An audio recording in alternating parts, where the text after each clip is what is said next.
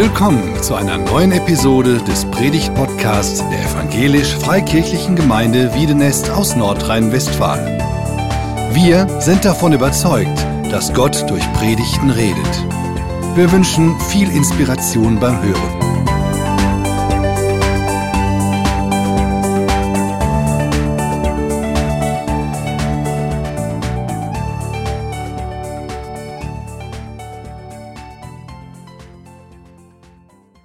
Ganz herzlichen Dank. Was für wunderbare Lieder. Sehr schön.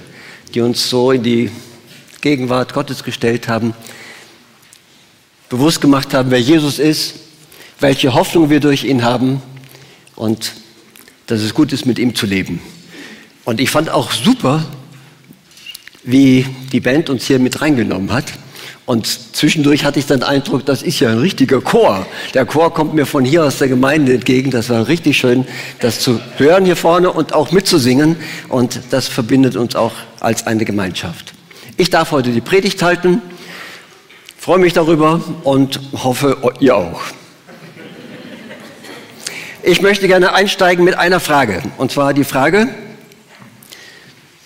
wie gehst du eigentlich damit um, mit den ganzen schrecklichen Nachrichten, die so jeden Tag über das Fernsehen, Zeitungen, Radio auf uns zukommen. Wie kann man eigentlich damit umgehen, mit diesen Dingen, die wir ständig sehen? Seit über einem Jahr Nachrichten vom Krieg in der Ukraine.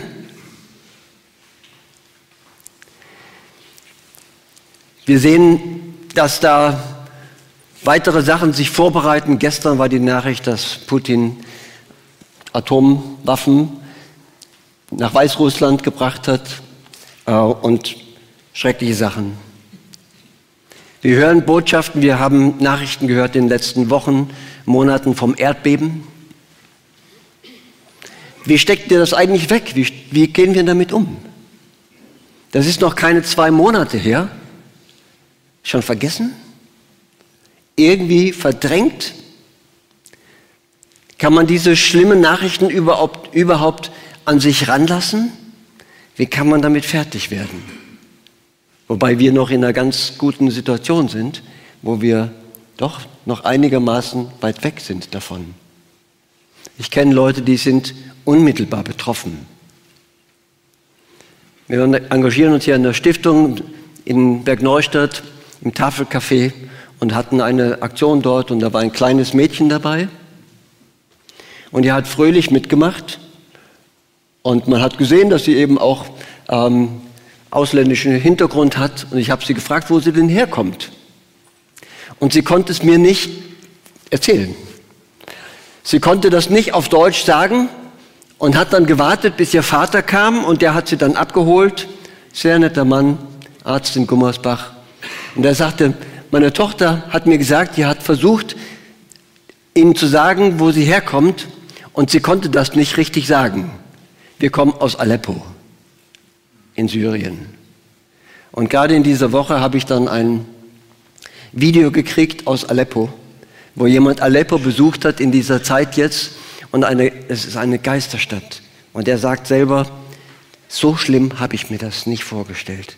Es ist unglaublich eine Katastrophe. Aleppo ist wirklich dem Erdboden gleichgemacht.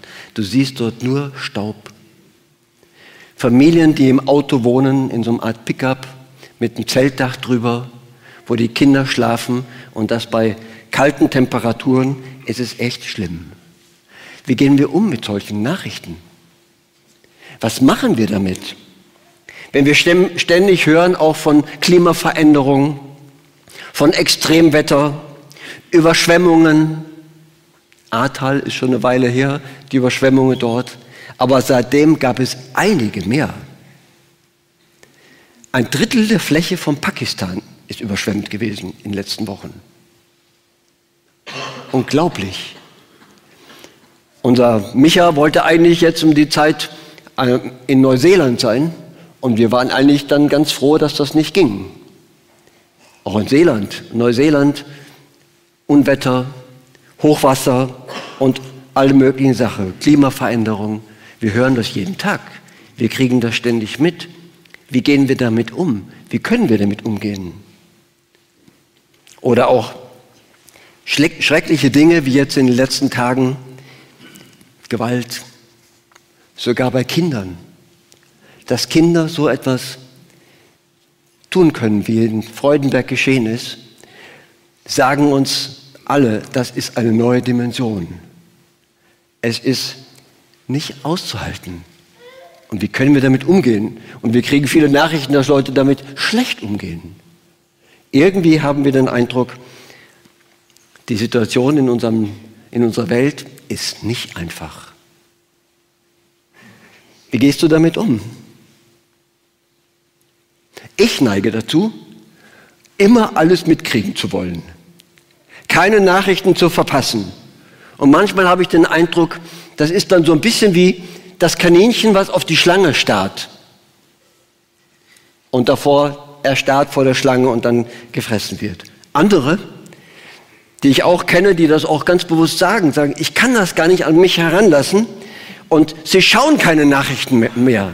Sagt, ich kann das nicht aushalten, das tut mir absolut nicht gut, ich gucke das nicht mehr an.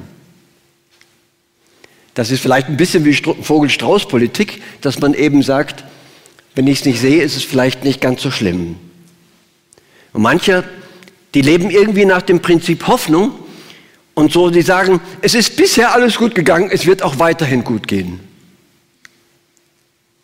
Und ähm, Futurologen haben uns das schon vor einigen, etlichen Jahren gesagt, dass wenn jemand sowas sagt, es ist bisher alles gut gegangen, es wird auch weiterhin gut gehen, das ist so, wie als würde jemand aus dem Hochhaus, aus dem zehnten Stock springen und während er am zweiten Stock vorbeifliegt, sagt, es ist bisher alles gut gegangen, es wird auch weiterhin gut gehen. Das ist Hoffnung, Prinzip Hoffnung. Geht das weiterhin gut? Man kaum, kann kaum angesichts dieser Nachrichten zuversichtlich bleiben. Gewundert habe ich mich ein bisschen, dass wir so wenig auch hier in der Gemeinde oder in anderen Kirchen auch dazu etwas hören. Wie können wir das geistlich einordnen? Wie können wir das von der Bibel einordnen? Deswegen möchte ich meine Frage am Anfang noch ein bisschen konkretisieren. Nicht nur, wie gehen wir damit um, sondern haben wir den Mut, diese aktuellen Ereignisse mit den Zukunftsaussagen der Bibel in Verbindung zu bringen? Sagt Gottes Wort etwas dazu? Können wir das irgendwie einordnen von dem, was wir aus der Bibel erfahren? Und das ist ja total spannend, dass die Bibel offensichtlich nicht nur Geschichte beschreibt, was in der Vergangenheit geschehen ist, sondern dass die Bibel die Zukunft voraussagt. Es gibt in der Bibel ganz viele prophetische Stellen in der Bibel, die ähm, Aussagen machen über die Zukunft Jemand hat sich die Mühe gemacht und hat das nachgezählt, dass es etwa 6248 Verse in der Bibel geben sollen, die Zukunftsaussagen machen, prophetische Aussagen. Von denen sind viele schon erfüllt. Weil ganz viele, die haben, betrafen Dinge auch in der Geschichte, die waren auch, dass Jesus kommen wird. Ganz viele Dinge haben sich erfüllt. Aber etwa die Hälfte von den Zukunftsaussagen stehen noch aus. Und haben wir den Mut, die Ereignisse, die wir heute in der Bibel, äh, in unserer Welt sehen, in Verbindung zu bringen mit dem, was da, was da ähm, steht in der Bibel. Irgendwie habe ich den Eindruck, dass wir uns damit schwer tun, das damit in Verbindung zu bringen. Und das hat sich auch irgendwie verändert. Ich weiß so, in den 70er Jahren, da war das eigentlich so ein Standardthema, dass man über die Zukunftsvoraussagen der Bibel spricht, über das, was prophetisch in der Bibel steht. Das waren Standardthemen in den Gemeinden, in Predigten oder es wurden Bücher dazu geschrieben, Lieder fallen mir sofort dazu ein, Broschüren, auch hier von Heukelbach und auch Comics, die manchmal gruselig waren. Man hat damals eine Freiheit gehabt, über diese Dinge äh, zu, äh, auch zu predigen. Ich glaube, die ist uns verloren gegangen. Ähm, und ich glaube, dass es auch daran liegt, dass man äh, irgendwie überzogen hat und dabei irgendwie so ein ähm, Schreckensszenario auf, äh, aufgezeigt hat und dass wir irgendwie Angst vor diesem Thema bekommen haben, dass es angstbesetzt ist. Interessant ist, dass andere uns äh, inzwischen das sagen und darauf ansprechen. Sind das nicht die Dinge, die in der Bibel schon vorhergesagt worden sind? Journalisten sprechen immer wieder von Katastrophen apokalyptischen Ausmaßes. So wurden die beschrieben, jetzt gerade auch bei dem, was wir gesehen haben. Was sagen die denn da? Katastrophen apokalyptischen Ausmaßes. Die Apokalypse ist das letzte Buch in der Bibel, ist die Offenbarung. Und dass man eben die Dinge vergleicht mit den Voraussagen in der, in der Zukunft, in, in der Offenbarung. Oder auch ganz persönlich. Und es hat mich auch inspiriert, darüber zu sprechen, dass mich eine Frau in der Tafel, im Tafelcafé angesprochen hat, von der ich das überhaupt nicht erwartet habe. Ich habe die überhaupt in keiner Weise als fromm eingeschätzt. Und dann sagt sie, die Dinge, die wir jetzt sehen, sind das nicht genau die Sachen, die schon in der Bibel gesagt, vorausgesagt worden sind? Und ich sage, hä? Woher weißt du das? Kennst du, weißt du das, was in der Bibel steht? Ich hätte sie überhaupt nicht so eingeschätzt. Und dann sagt sie, ja, ich habe mal früher Kontakt gehabt mit den Zeugen Jehovas. Die haben darüber gesprochen. Aber lassen wir, überlassen wir das Thema nicht den Sekten. Und deswegen habe ich mir vorgenommen, heute darüber zu sprechen und einen Bibeltext mit euch anzuschauen, der im, Lukas -Evangelium, im Matthäus-Evangelium steht. Das ist Matthäus-Evangelium Kapitel 24 aus den sogenannten Endzeitreden von Jesus. Und ich glaube, das passt auch ganz gut so in die, ins Kirchenjahr oder in die Zeit, in der wir jetzt leben. Wir stehen vor der Passionszeit. Nächsten Sonntag ist Palmsonntag und dann gehen wir in die Karwoche und dann kommt Ostern, Auferstehung, äh, die, die, die wir feiern. Und bevor dieser Weg, eigentlich kurz bei Jesus diesen Weg gegangen ist, dass er sein Leben gibt für uns, dass er leidet und stirbt, hat er einige Dinge vorausgesagt und hat die sogenannten Endzeitreden gehalten. Und ich lese einfach mal ein paar Verse aus Matthäus Kapitel 24 und wenn ihr wollt, könnt ihr auf der Folie mitlesen oder auch in eurer eigenen Bibel. Da heißt es, Jesus ging hinaus, ging aus dem Tempel fort, wo er gerade noch gepredigt hat und auch ähm, einige Dinge über den Tempel gesagt hat und Wehrufe über Jerusalem. Er ging aus dem Tempel fort und seine Jünger traten zu ihm und zeigten ihm des Tempels Gebäude, die Gebäude des Tempels. Dann ist das nicht herrlich dieser Tempel. Jerusalem, die Stadt Gottes. Und wenn mal jemand da war und die Gegend kennt, wie sie da auf dem Ölberg saßen, Jerusalem gegenüber, kann man sich ein bisschen vorstellen, wie das war, dass sie dort auf dem Berg sitzen, von oben runterschauen auf das Jerusalem der damaligen Zeit und waren beeindruckt. Und Jesus sagt zu ihnen, Jesus antwortete und sprach, Seht ihr nicht das alles? Wahrlich, ich sage euch, hier wird nicht ein Stein auf dem anderen bleiben, der nicht zerbrochen werde. Eine Aussage, die Jesus macht über Jerusalem. Eine prophetische Aussage, Zukunftsaussage. Und wenn wir das heute zurück nachverfolgen, sieht man, genauso buchstäblich ist das passiert. Buchstäblich ist das passiert, dass der Tempel zerstört wurde, 70 nach Christus, kein Stein auf dem anderen geblieben ist. Und das, was Jesus hier prophetisch voraussagt, andeutet, hat sich buchstäblich so erfüllt. Später in dem Zusammenhang sagt er auch noch konkrete Dinge, wie die Leute sich verhalten sollen. Wenn jemand in der Stadt ist, dann soll er nicht reingehen in die Stadt, sondern rausgehen, dass Menschen bewahrt werden und ganz konkrete Anweisungen dazu. Jedenfalls, die Jünger waren ziemlich einigermaßen geschockt dabei. Und als er auf dem Ölberg saß, traten seine Jünger zu ihm und sprachen, als sie allein mit ihm waren. Da wollten sie das nochmal ansprechen und sagen, sag uns, wann wird das geschehen? Was wird das Zeichen sein für dein Kommen? Das haben sie sofort damit in Verbindung gebracht. Was wird das Zeichen sein für dein Kommen und das Ende der Welt? Das haben sie alles in einem gesehen. Wenn der Tempel zerstört ist, wird Jesus wiederkommen und, wenn, und dann wird das Ende der Welt sein. Und wo Jesus das dann noch ein bisschen mehr dann differenziert, auch im Laufe der, nächsten ähm, Reden, die er dann sagt. Und Jesus antwortet zu ihnen, seht zu, dass euch nicht jemand verführe.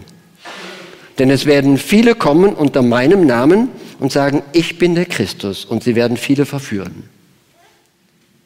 Ihr werdet hören von Kriegen und Kriegsgeschrei. Seht zu und erschreckt nicht, denn es muss geschehen. Aber es ist noch nicht das Ende. Denn es wird sich ein Volk gegen das andere heben und ein Königreich gegen das andere. Und es werden Hungersnöte sein und Erdbeben hier und dort. Das alles ist aber der Anfang der Wehen. Dann werden sie euch der Bedrängnis überantworten und euch töten. Ihr werdet gehasst werden um meines Namens willen von allen Völkern. Dann werden viele zu Fall kommen und werden sich untereinander verraten und sich untereinander hassen. Es werden sich viele falsche Propheten erheben und sie werden viele verführen. Und weil die Missachtung des Gesetzes überhand nehmen wird, wird die Liebe in vielen erkalten. Wer aber beharrt bis ans Ende, der wird selig. Und es wird gepredigt werden, dies Evangelium vom Reich in der ganzen Welt zum Zeugnis für alle Völker. Und dann wird das Ende kommen. Wenn wir das lesen, haben wir nicht sofort auch die Szenen, die Dinge, die heute passieren, vor Augen? Man kann manches, unwill, man muss unwillkürlich an die Sachen denken, die da gesagt werden, wo man merkt, ja, das sind die Dinge, die wir heute sehen.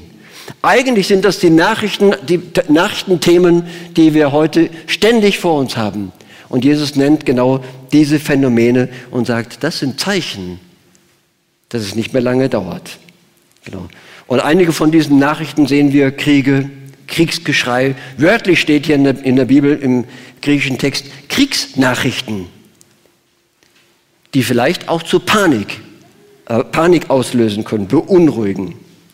Dass sich ein Volk gegen das andere erheben wird, ein Königreich gegen das andere.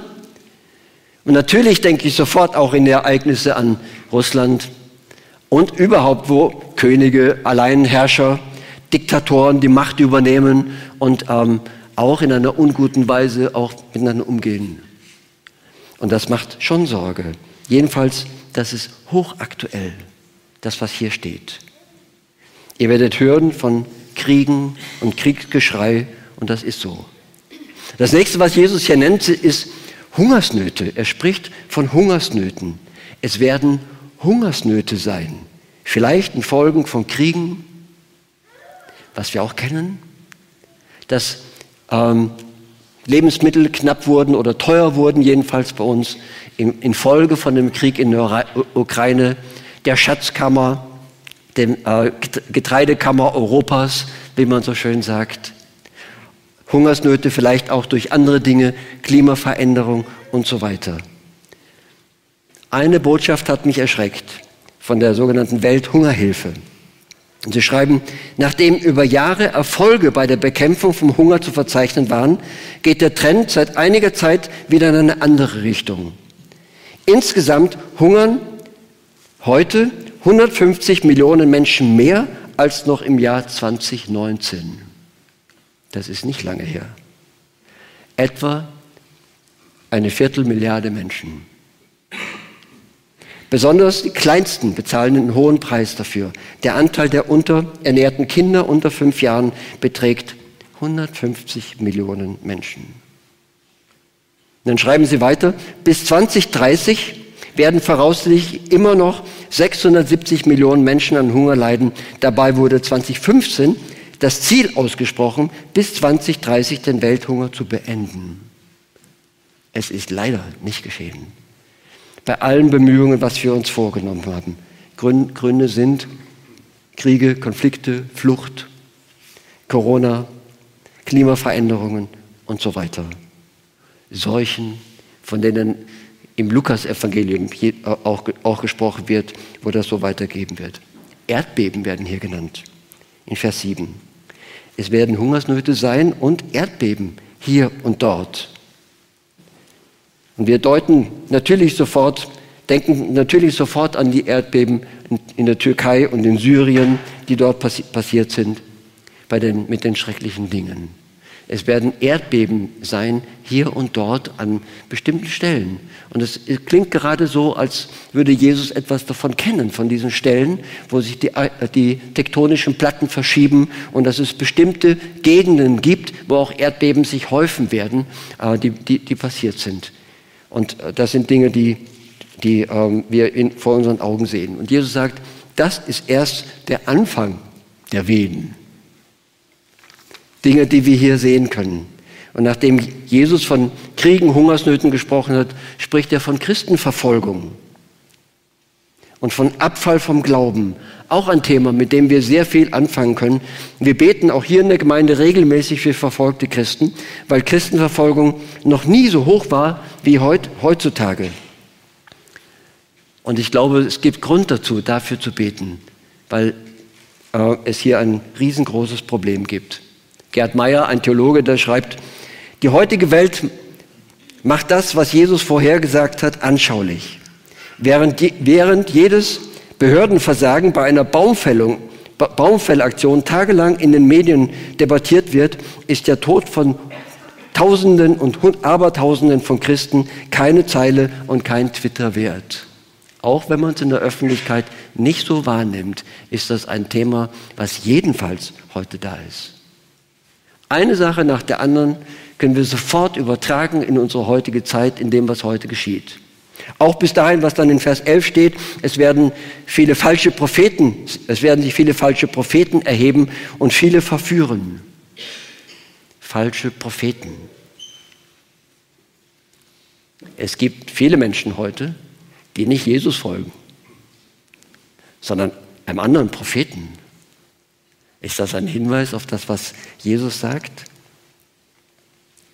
Und es werden viele kommen und unter meinem Namen und sagen, ich bin der Christus. Und werden viele verführen. Steht in Vers 5. Ich dachte, das Thema wäre gegessen.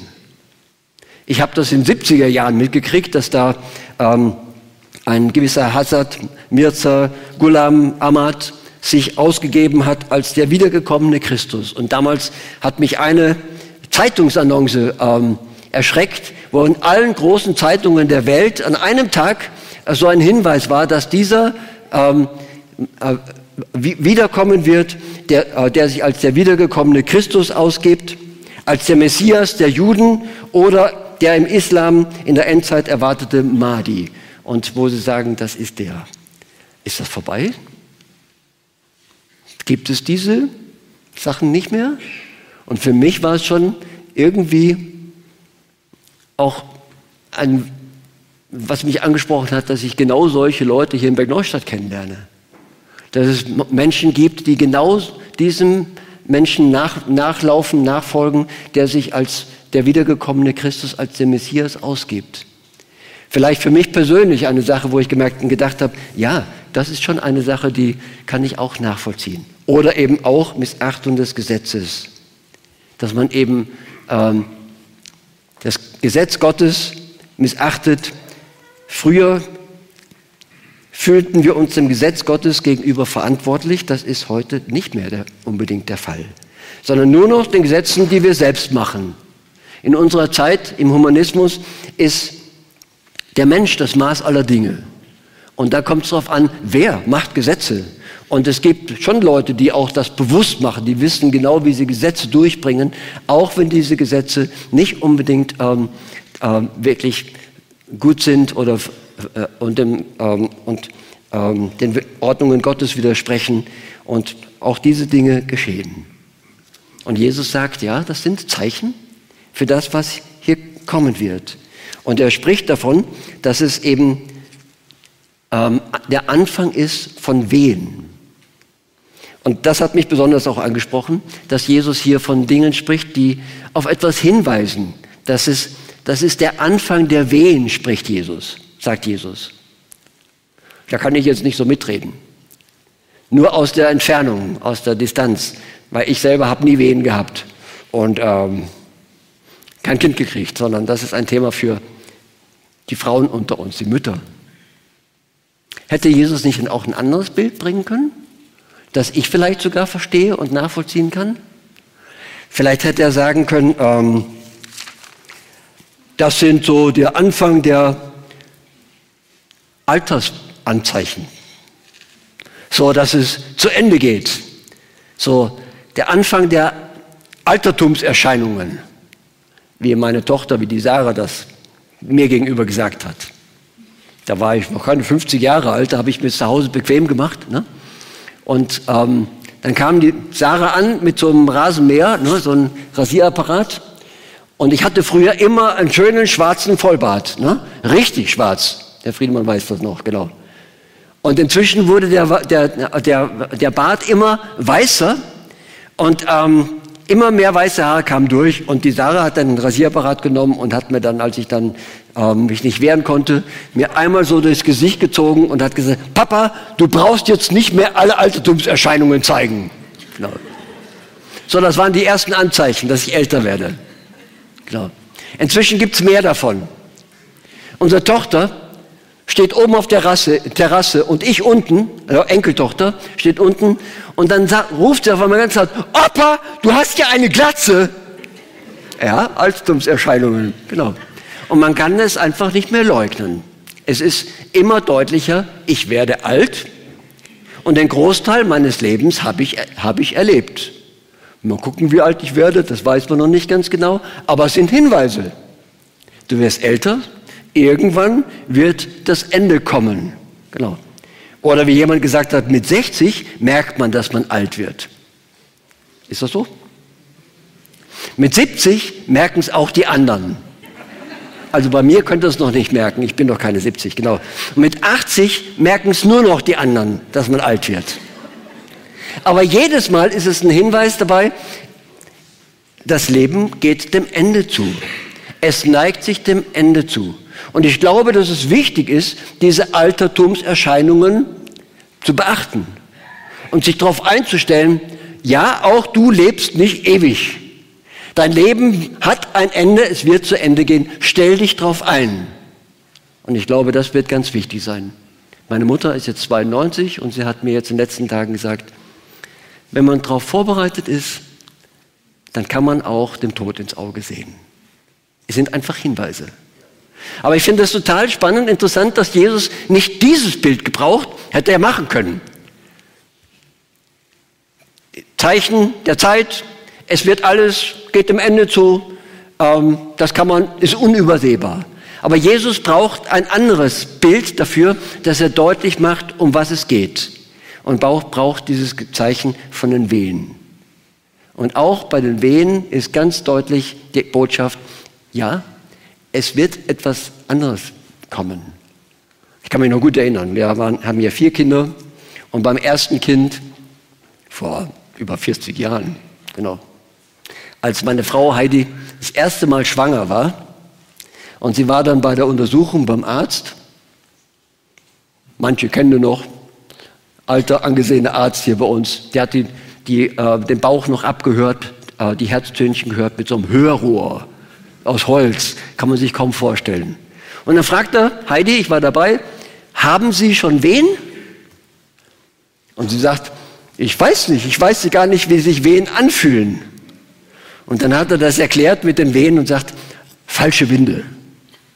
So äh, wie im Bauch falsche Winde. Ne? Genau. Ähm, etwas später hätte er das der Heidi nicht erklären brauchen, sondern sie hätte gewusst, was Wehen sind und wusste, wusste, es wird immer deutlicher, es wird immer konkreter.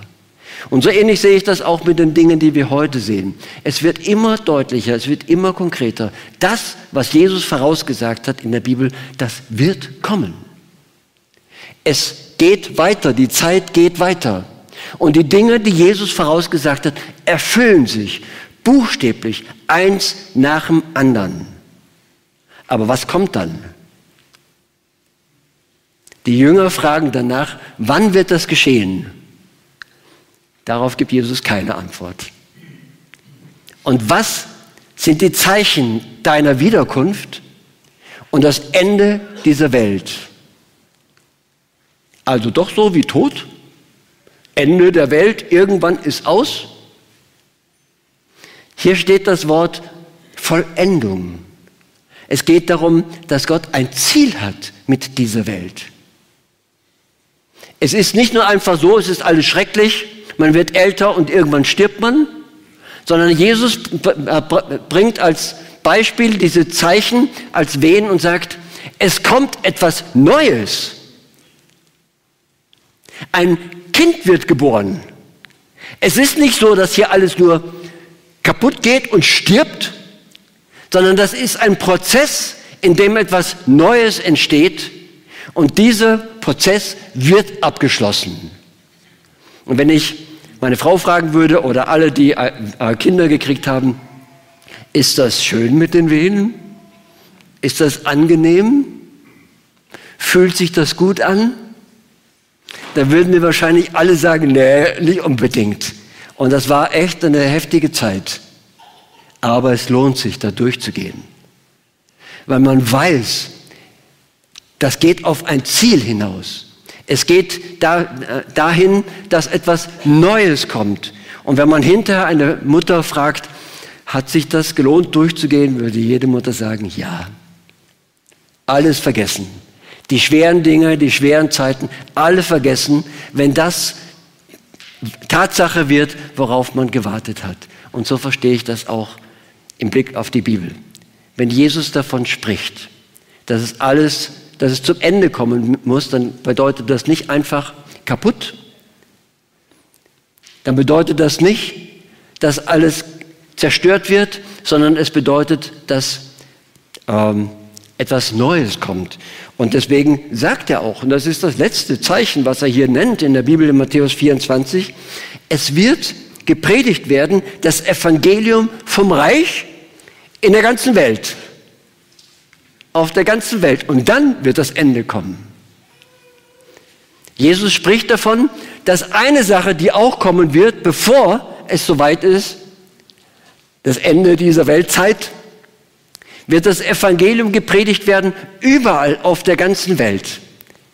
Und das finde ich total auch spannend. Ne? Als Jesus das gesagt hat, war er mit seinen Jüngern dort auf dem Ölberg, eine kleine Gruppe, es gab noch keine Gemeinde. Es gab noch keine Kirche. Es waren die allerkleinsten Anfänge der Christenheit. Und Jesus hat offensichtlich da schon vor Augen, dass diese kleine Gruppe wachsen wird, eine Gemeinde entstehen wird äh, und dass weltweit das Evangelium, Evangelium gepredigt wird. Er hat etwas vor Augen, was so winzig dort ist am Ölberg, dort äh, gegenüber von Jerusalem und sich ausweitet, dass das Evangelium auf der ganzen Welt ähm, ge gepredigt wird. Und auch das ist genau das, was heute geschieht. Das ist auch noch nicht so wahnsinnig alt, dass das Christentum überhaupt Weltreligion ist. Eigentlich erst in den letzten Jahrhunderten. Ausgehend von der Erweckungsbewegung, die damals stattgefunden hat ein Aufbruch in die Weltmission, in vielen Ländern ähm, Gemeinden entstanden und das Evangelium ist in viele Sprachen übersetzt worden, die Bibel in viele Sprachen. Das Evangelium wird heute gepredigt ähm, in allen Winkeln äh, die, äh, dieser Welt und das ist schon stark. Aber was sagt denn Jesus hier? Das Evangelium wird gepredigt, verkündigt werden überall. Was ist denn Evangelium? Evangelium ist keine schreckliche Botschaft. Das Evangelium ist ähm, keine Katastrophenmeldung, sondern Evangelium bedeutet wörtlich gute Nachricht. Die gute Botschaft, dass Gott sein Reich aufrichtet, die wird verkündigt werden. Und es geht nicht darum, dass das Ende verkündigt wird, dass es die Katastrophe verkündigt wird, sondern dass Gott sein Reich aufbaut. Dass Gott ein Ziel hat mit dieser Welt, dass er wiederkommen wird. Und am Ende, auch in der Offenbarung, steht dann ein neuer Himmel, eine neue Erde, in der Gerechtigkeit wohnt. Wir gehen durch, durch einen Prozess, der da hinausläuft, dass genau das sein wird, dass Gott sichtbar sein Reich aufrichtet und mit den Menschen, die ihm nachfolgen. Von daher nochmal, worauf wir warten, ist nicht die Katastrophe. Worauf wir warten, ist nicht das Ende dieser Welt, auf das wir in Schrecken gucken müssen. Wir bereiten uns nicht vor, indem wir einen Sarg bestellen oder einen Platz im Friedhof, sondern wir bereiten uns vor, gerade von dem Bild der Wehen her, dass wir ein Kinderbettchen aufstellen und das Kinderzimmer einrichten. Weil das, was wir erwarten, ist schön. Als unser Kind geboren wurde, gerade der Älteste, dann war das so, jedes Kind hat ja einen anderen Ausdruck, wenn das geboren wird. Weiß nicht, ob ihr das äh, seht. Ne? Manchmal dachte ich, es ist geradezu charakteristisch, wie die Kinder, wie ich die im ersten Moment gesehen habe. Und als unser Ältester geboren wurde, kam er raus. Mit großen Augen guckt er sich alles an, als wollte er sagen, wo bin ich denn hier gelandet? Seid ihr meine Eltern? Ist das die Welt, in die ich hineingeboren werden soll? Und wo wir gesagt haben, herzlich willkommen, schön, dass du da bist. Wir haben uns gefreut auf dich und wir sind deine Eltern und wir haben dich lieb. Und wir werden für dich sorgen. Wir, wir, wir sind für dich da und wir wünschen dir, dass dein Leben richtig gelingt. Wenn das kommt, wovon Jesus spricht, werden uns die Augen aufgehen. Weil davon haben wir noch keine Ahnung, was dann passieren wird, wenn diese neue Welt Gottes kommt, in der in der wir leben werden. Und wir werden uns da umgucken. Unser Vater im Himmel wird uns angucken. Ja, herzlich willkommen. Schön, dass du da bist. Auch wenn es ein schwerer Prozess war durch den du gegangen bist. Aber schön, dass du da bist. Und wir sind sicher, dass es dir hier gefällt. Und eine Sache jedenfalls, wir haben dich lieb und wir werden für dich da sein. Gott bereitet etwas vor, was wir noch nicht ahnen, noch nicht wissen.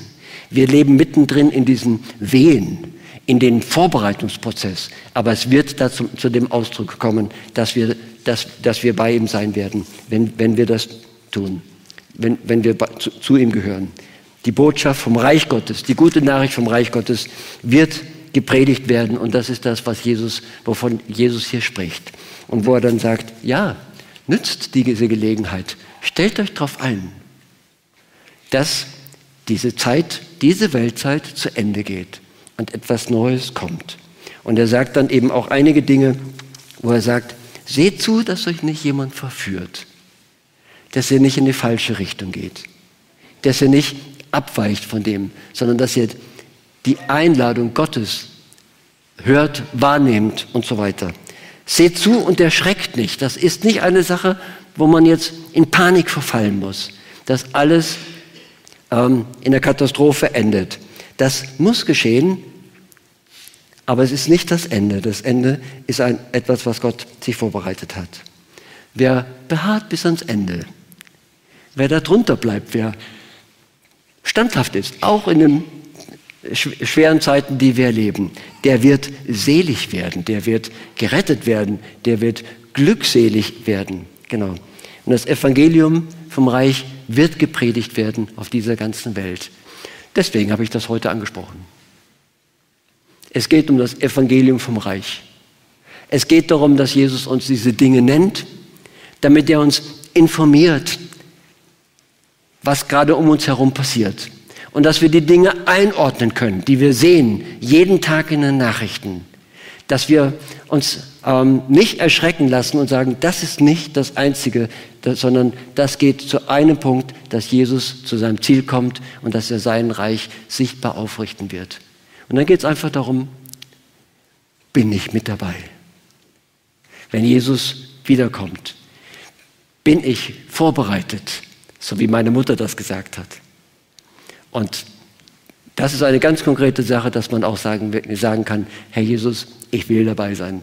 Ich möchte mit durchgehen durch diese Zeit und möchte dabei sein, wenn du wiederkommst, wenn du dein Reich aufrichtest. Das ist eine bewusste Entscheidung. Und ich glaube, darum geht es heute in dieser Zeit, dass wir eine bewusste Entscheidung treffen, ja, ich möchte dabei sein. Ich möchte mich ausrichten auf dieses Ziel, Jesus erwarten, der jetzt schon hier gegenwärtig ist. Und das kann man auch ganz konkret, auch da, wo wir jetzt gerade sind. Meine Frage am Anfang war, wie gehen wir eigentlich damit um, wenn wir diese schrecklichen Dinge sehen? Wie können wir damit umgehen? Und ich möchte dich fragen, wie willst du damit umgehen? Möchtest du dich auf die Seite von Jesus stellen und sagen, ich möchte diese Dinge sehen, ernst nehmen, dir vertrauen, dass deine Botschaft stimmt, das ist genau das, was du sagst. Ich stelle mich auf deine Seite und ich möchte als dein Nachfolger auch durch schwierige Zeiten durchgehen, weil du ein gutes Ziel mit uns hast. Ich möchte dich ermutigen, heute so eine Entscheidung zu treffen. Zu sagen, ich stelle mich zu Jesus, ich entscheide mich für ihn. Wie man das tun kann, ist eigentlich ganz einfach. Einfach Ja sagen. Herr Jesus, ich möchte mit dir leben. Ich möchte mit dir durch diese Zeit gehen. Ich möchte mich nicht irre machen lassen von den schlechten Nachrichten, sondern die gute Botschaft ähm, aufnehmen, dass du dein Reich aufrichten wirst. Und das können wir jetzt tun, indem wir einfach ein Gebet sprechen und ich würde einfach gerne zum Abschluss beten und im Gebet einfach eine Pause lassen, dass du selbst ein Gebet formulieren kannst für dich selbst in deinem Herzen, still für dich und dass du sagst, ähm, dass du mit Jesus rechnen willst, dass du ihm vertraust, auch in die, diesen schwierigen Zeiten. Vater im Himmel, ich danke dir für dein Wort dass du uns nicht im Unklaren lässt, auch über die Dinge, die in unserer Zeit passieren. Dass wir das einordnen können. Und du weißt, in welcher Zeit wir leben und kennst dich besser aus als wir.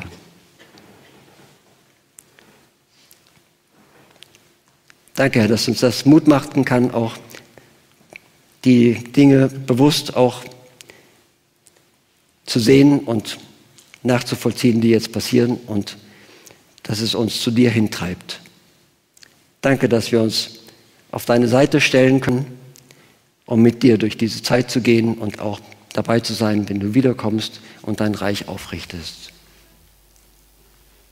Ich möchte jetzt einfach eine Pause machen und dich ermutigen, selber ein Gebet zu sprechen, Jesus das zu sagen, was jetzt in deinem Herzen ist.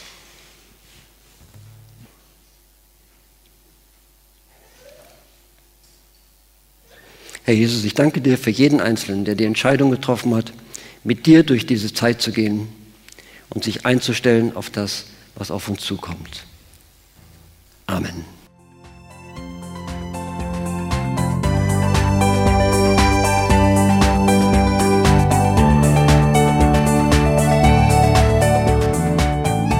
Sie hörten einen Predigt-Podcast der EFG Wiedenest. Weitere Predigten Informationen zu Jesus Christus und zu unserer Gemeinde gibt es unter www.efg-wiedenest.de.